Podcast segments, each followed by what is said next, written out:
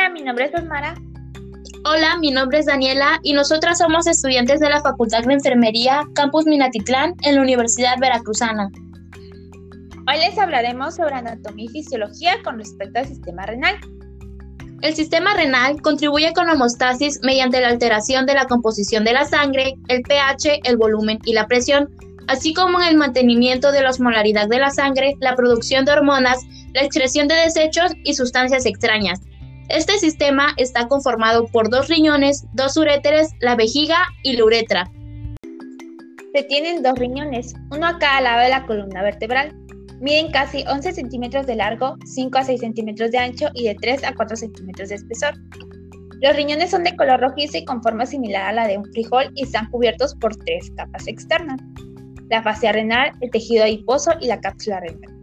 Por otra parte, el interior del riñón se divide en tres regiones. Corteza renal, médula renal y la pelvis renal. La unidad funcional del riñón es la nefrona, cada riñón contiene más de un millón de nefronas, que son las estructuras donde se forma la orina. Las nefronas cumplen algunas funciones como filtrar la sangre, realizar la absorción selectiva, extraer de la sangre productos de desechos no deseados y excretarlos. La nefrona está dividida en varias secciones, cápsula de Bowman, túbulo contorneado proximal, asa de Henle y túbulo contorneado distal. Los riñones realizan el trabajo principal de la actividad del sistema renal. Las otras regiones como los uréteres, la vejiga y la uretra son vías de paso y órganos de almacenamiento. Los riñones eliminan los productos de desecho y el excedente de agua que la sangre recibe y lleva a fluir por el cuerpo. Unos 190 litros de sangre entran en los riñones cada día por las arterias renales. Millones de diminutos filtros llamados glomérulos dentro de los riñones separan desechos y agua de la sangre.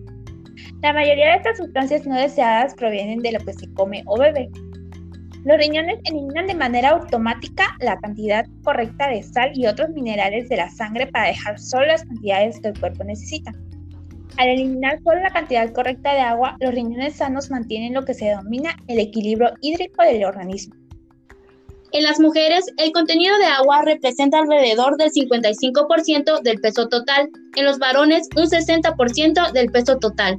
Los riñones mantienen estas proporciones al balancear la cantidad de líquido que sale del cuerpo contra la cantidad que entra. Por ejemplo, cuando se bebe un gran volumen de líquido, los riñones sanos eliminan el exceso y producen mucha orina. Por el contrario, si el ingreso de líquido es bajo, los riñones retienen agua y la persona no orina mucho. Los líquidos también salen del cuerpo a través del sudor, aliento y heces. Si el tiempo es cálido y se pierde mucha agua al sudar, entonces los riñones no producen mucha orina. Otras funciones del riñón es que sintetizan hormonas como la renina y la angiotensina. Estas hormonas regulan la cantidad de sodio y agua que el cuerpo conserva y la expansión y contracción de los vasos sanguíneos. Esta a su vez ayuda a controlar la presión arterial.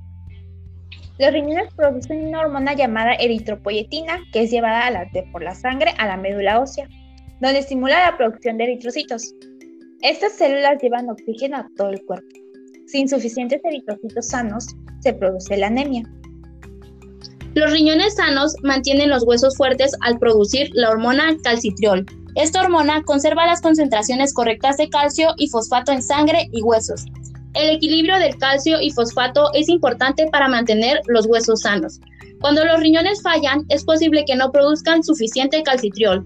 Esto ocasiona valores anormales de fosfato, calcio y vitamina D, con el resultado de una osteopatía renal. Los riñones trabajan tanto y sin descanso que si no se cuidan pueden enfermarse. Entre las enfermedades del riñón, la más común y más grave es la insuficiencia renal.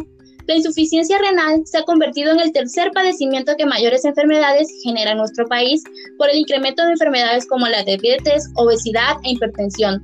Los datos indican que la preobesidad, la obesidad, la falta de actividad física, el tabaquismo, el consumo excesivo del alcohol, la mala alimentación y el exceso de sal son los principales factores de riesgo para la enfermedad renal crónica. Por ejemplo, en México 9 millones de personas padecen daño renal, de las que 150 mil están en etapa avanzada y solo se pueden salvar con un trasplante de riñón. Y aunque se puede vivir con un solo riñón, si ambos riñones dejan de funcionar como sucede con la enfermedad renal terminal, la vida corre peligro. La insuficiencia renal no es el único mal que puede afectar a los riñones. Otro padecimiento común son los cálculos renales o piedras en el riñón. Se trata de partes de materiales similares al cristal que se forman dentro de los riñones. Existen algunas señales que alertan sobre la posible presencia de cálculos renales, como por ejemplo si se presenta dolor extremo y constante en la espalda o en el costado, sangre en la orina, orina turbia o con mal olor, vómito o sensación de ardor al orinar.